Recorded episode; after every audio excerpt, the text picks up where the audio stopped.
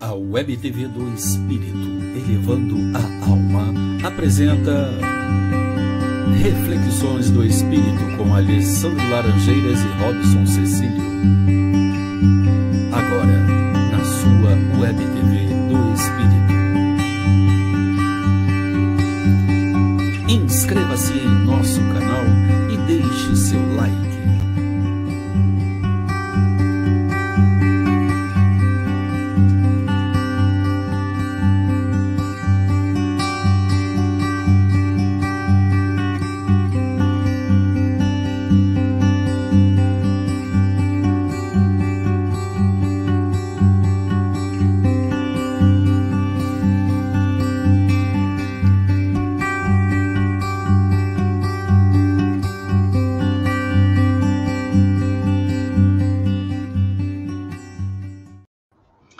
Boa noite, amigos internautas. Estamos aqui hoje pela primeira vez iniciando o programa Reflexões do Espírito, onde a ideia é abordar temas que nos leve a refletir sobre a alma, sobre o espírito. E eu tenho o prazer imenso de estar nesses, nessas terças-feiras, às 21 horas, com o nosso amigo Alessandro Laranjeiras. Boa noite, Alessandro. Tudo bom? Boa noite, boa noite, queridos amigos. Sintam-se todos abraçados. Isso aí. Alessandro, nosso tempo aqui será curto, então a gente deve se apressar, né? A, gente, a ideia é que a gente fale hoje sobre a Páscoa na visão espírita. E aí, algum preâmbulo antes da gente começar a falar? Começar Não. a conversar. Não, então, é reflexão mesmo. Sim, vamos isso, isso. Vamos expor os nossos temas e refletir então. É, vamos então, meus amigos, a gente começa pelo significado da palavra Páscoa, né? É, há muitos e muitos tempos atrás, o anjo da morte, passaria pelas portas aonde tivesse o sangue do cordeiro. E os hebreus, naquela época, é, deram o nome dessa passagem na, no hebraico, significa Pesach. Não é isso, Alessandro? Sim. Isso Sim. aí. Pesach significa passagem, né? E aí a gente, o que que isso tem a ver com o espiritismo? Fala para gente. Bom, a, a gente pode interpretar essa, essa passagem de, de várias formas, de acordo com várias culturas, em várias épocas, né? Mas é, é do que o, o, o, espiritismo, o kardecismo estuda e convida, né, a, a, a um exercício, né, a gente pode interpretar essa passagem como uma peregrinação, né, como uma peregrinação. É, um, um, representante dessa, dessa peregrinação, desse papel de peregrinação, né, a gente, a gente vê na figura de Lucas, o evangelista, né, é, no livro Paulo Estevão, de Emmanuel, psicografado por Chico Xavier, né, Lucas ele é apresentado como um médico que trabalha embarcado, né? Então ele ele vive de, de porto em porto, né? Clinicando embarcado, né? E nesse nessa profissão que ele exerce, né? Ele se beneficia dessa profissão para levar a boa nova né, aos, aos é, membros da tripulação, as, as pessoas em cada parada, em cada porto que, que ele estadia. Né? E é, Haroldo Dutra Dias, numa das palestras dele, eu não vou saber agora exatamente qual, para explicar, é, ele, ele faz uma observação bem interessante desse, desse papel de Lucas, né, que é explicado no livro Paulo Estevam, que é apresentado no livro Paulo Estevam. ele faz uma, uma reflexão é, é, da, dessa, dessa vida de porto em porto, de não ter é, pouso, de não ter bens, esse desapego, essa necessidade do desapego em função da profissão dele. Né? E aí é, ele compara, Haroldo compara essa, essa peregrinação de Lucas de porto em porto com a nossa peregrinação durante a nossa encarnação, que é necessário que a gente é, compreenda e se esforce, né, na medida do possível, para se desapegar, se desapegar de bens, se desapegar de é, ambientes, de, de pessoas, né, ter aquele amor, ter aquele carinho, mas não ter aquela, aquele sentimento de posse, né? Deixar a pessoa livre para ela poder pensar, para ela poder se manifestar, poder seguir as, as, as ideias dela, né? Haroldo coloca dessa forma, né? Somos, somos, mais ou menos nessas palavras, somos peregrinos em uma experiência temporária na carne. Né? Essa passagem da, da, da Páscoa a gente pode fazer esse, esse comparativo, né? Com... Dentro da visão espírita, né? Então, você está você está dizendo que essa peregrinação, que essa passagem, esse né, é, se compara à, à, doutrina espírita quando você faz uma alusão né, ao Evangelho de ao, a Lucas, não ao Evangelho, ao Lucas, pela uhum. peregrinação que ele fazia, embarcado, né, levando a boa nova a todos, e ao que Haroldo Dutra nos fala aí a respeito dessa comparação, não é isso? Uhum. Trazendo é, sobre a nossa peregrinação na Terra, tanto na vida material quanto na vida espiritual. Essa é a, é a, é a Páscoa do Espírita, então, Alessandro? Sim, sim. Não exatamente a Páscoa do Espírita, porque o, o Espírita ele não tem é, é, celebrações, né? Ele não tem essa, essas celebrações, né? Mas é essa experiência da passagem, né?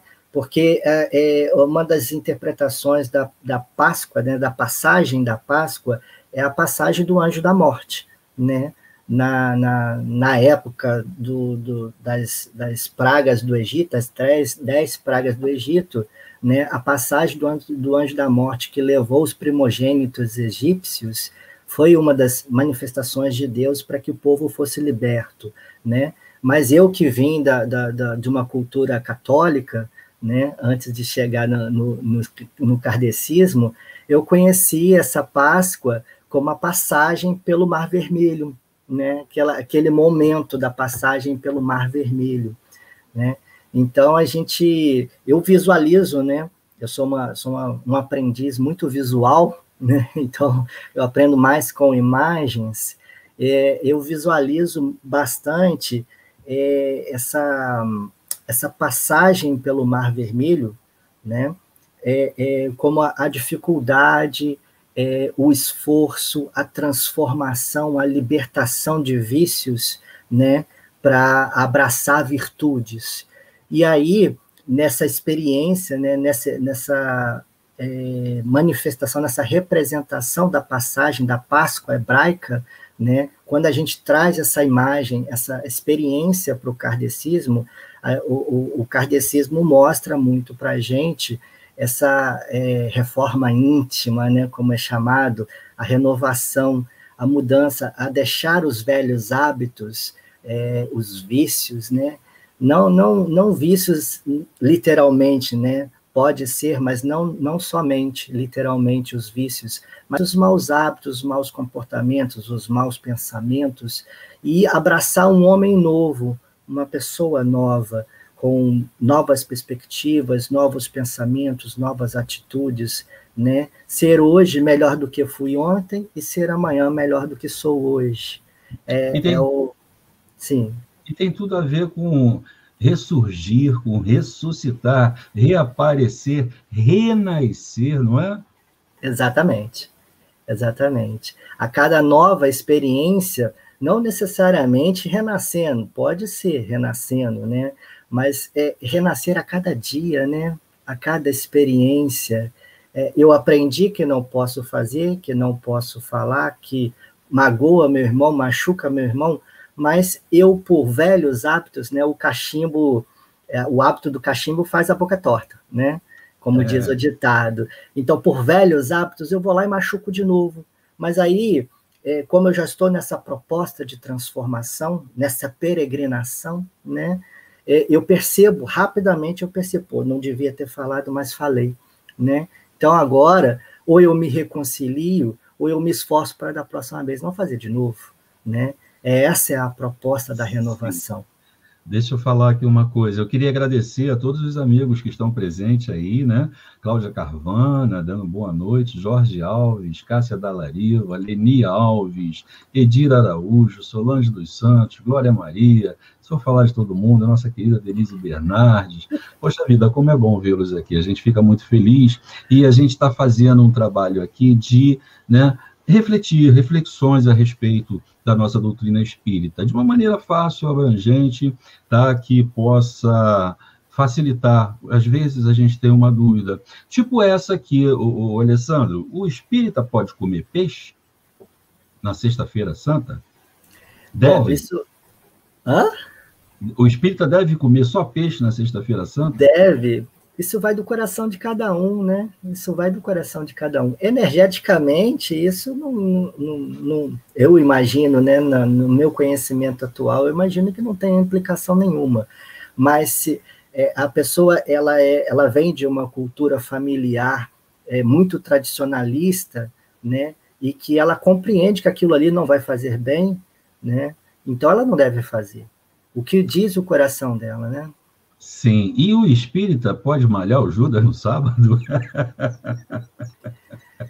É, é brincadeira, não precisa responder. Estou brincando, é brincadeira, amigo. É só para mostrar que a nossa doutrina espírita né, não tem ritos, não tem dogmas, Exato. e que a, é tudo uma questão espiritual, né, cara? É o é. teu espírito é que manda, é o que determina as tuas atitudes. Nós somos herdeiros de nós mesmos, como eu costumo é. falar. Vamos voltar ao nosso tema. Vamos Sim. falar agora do livro de Maria Dolores, em que ela cita a peregrinação, uma luz. É, tem a poesia dela, né, o poema dela, Uma Luz, ah. é, é, que, que fala da, de, das dificuldades, das experiências, e a gente pode enxergar essa peregrinação na, nas, na, nos versos dela. Vamos dar uma olhada. Sim. É, uma luz. Por vezes, tanto empeço na estrada que indagas coração de alma desencantada, por que meios humanos prosseguir? Entretanto, ergue a fronte ao vasto firmamento, da nuvem mais pesada ou do céu mais cinzento, uma luz há de vir. Deus a ninguém esquece, ante a sombra noturna, sem bússola, na selva imóvel e soturna, o viajor se detém, sem coragem de agir. Para, pensando em Deus, a névoa se condensa, mas a oração lhe diz: além da sombra imensa, uma luz há de vir. Abate-se na mina a sinistra barragem, pedras, detritos e lama impedem a passagem. Vozes clamam no fundo a gemer e a pedir.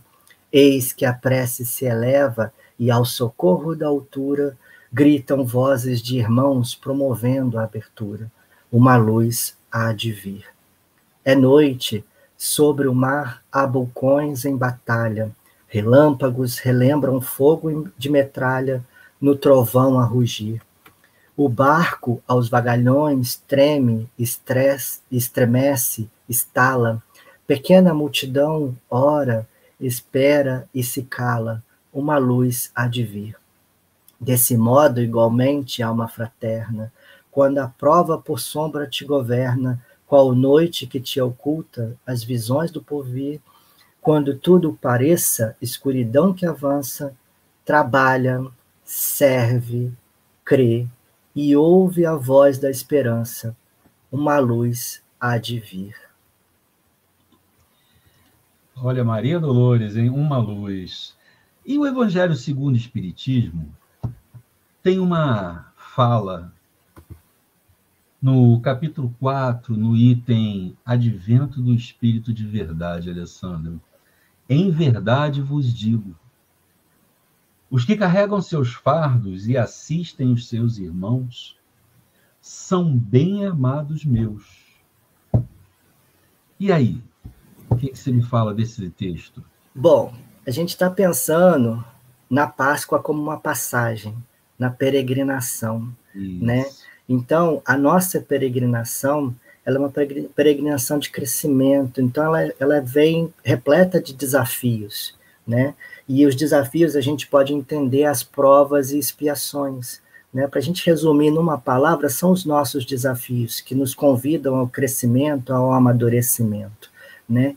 Então, enquanto nós passamos por esses desafios de é, dificuldades, de é, de, de encontro das nossas, das nossas sombras, né, de identificação das nossas sombras, de reconhecimento. O reconhecimento é o primeiro passo para a cura, né?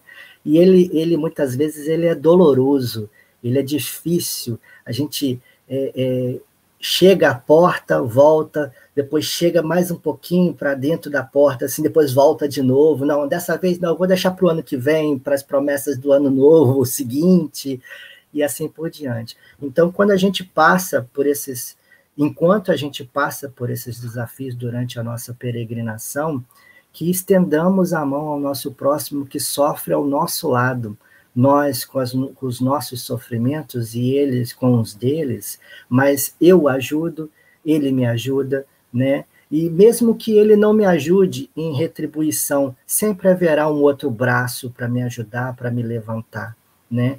porque é, o bem que eu faço, eu não faço para o outro, esperando, não é entre mim e o outro, é entre mim e Deus, né? Como diz Madre Teresa, sempre foi entre mim e Deus. Né? Alessandro, lembrando que o nosso tempo aqui é VaptVupt, a gente só está batendo papo, jogando no ar aí a reflexão para que você possa é, refletir junto conosco né, sobre a Páscoa na visão espírita. Cada semana a gente vai trazer um tema. E se vocês quiserem opinar aqui, ó, Robson, Alessandro, gostaria de, de que fosse aquele tema e tal. Alessandro, dentro dessa tua fala aí da oportunidade de ajudar, e quando a gente perde a oportunidade de ajudar, se eu não me engano, né, no livro Espiritismo e Nós, por Albino Teixeira, no livro Caminho Espírita, fala sobre isso, né? É. E quando a gente perde essa oportunidade de ajudar? Bom, é, é, Deus sempre renova né, as oportunidades. O importante é a gente, é a gente reconhecer. Essa poesia dele é pequenininha, vamos, vamos tentar ver se a gente consegue, o tempo permite né?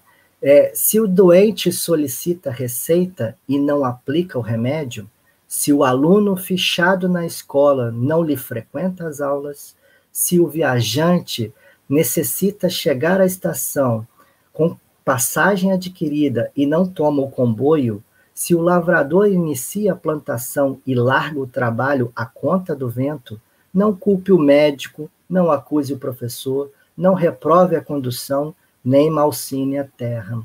Isso, assim também o Espiritismo, junto de nós, quando lhe conhecemos os sagrados objetivos sob a direção de Jesus. Se nos reconhecemos necessitados de melhoria, aspiramos à luz, se temos sede de paz, se queremos felicidade e não nos dispomos a, a usá-lo em nós, por instrumento da própria renovação, não nos queixemos senão de nós mesmos. Né? Então, a gente tem a oportunidade de ajudar o próximo e se nega, se recusa, né? e você re, é, é, é, descobre isso da maneira mais difícil, né? porque os seus desafios eles vão se agravando, vão, vão se dificultando, não se apavore, porque Deus sempre renova as oportunidades. Espera, ora, tenha fé, pede a Deus com o coração aberto que ele vai renovar as oportunidades, né? E quando a oportunidade vier, não se engane, vai bater aquela vontade de recusar novamente. E aí faz um esforço, não recusa não, porque trabalhar, servir é maravilhoso. Exatamente, Alessandro, e essa é sempre a, é, a, oportunidade, essa vida nossa é mais uma oportunidade, é mais uma vida. Quanto menos a gente jogar fora, quanto mais aproveitarmos essa oportunidade, mais rápido a gente chega lá no, no destino que a gente tanto almeja, que Exatamente. Deus tanto quer. Né? Meus irmãos, meus amigos, poxa vida, é tão rapidinho, passa tão rápido, é tão bom a gente conversar, é tão bom a gente falar, mas a hora acabou. A gente tem 20 minutos de conversa, passamos um minutinho hoje, mas foi bom demais conversar com meu amigo Alessandro Laranjeiras. Fica ligado, semana que vem, dia 7, hoje são 6. Hoje é aniversário da minha filha, Alessandro. 6 mais 7, 13. Dia 13, nós teremos mais reflexões do Espírito. Alessandro, gratidão por esse gratidão. momento, gratidão. Obrigado, amigos internautas, por estarem conosco, inaugurando esse programa Reflexões do Espírito. Cada semana, uma reflexão nova, uma ideia nova, para a gente botar uma pulguinha atrás da orelha de cada um. Essa é a ideia. Tchau. Até mais, gente. A Web TV do Espírito, elevando a alma, apresenta Reflexões do Espírito com Alessandro Laranjeiras e Robson Cecílio. Agora, na sua Web TV do Espírito. Inscreva-se em nosso canal e deixe seu like.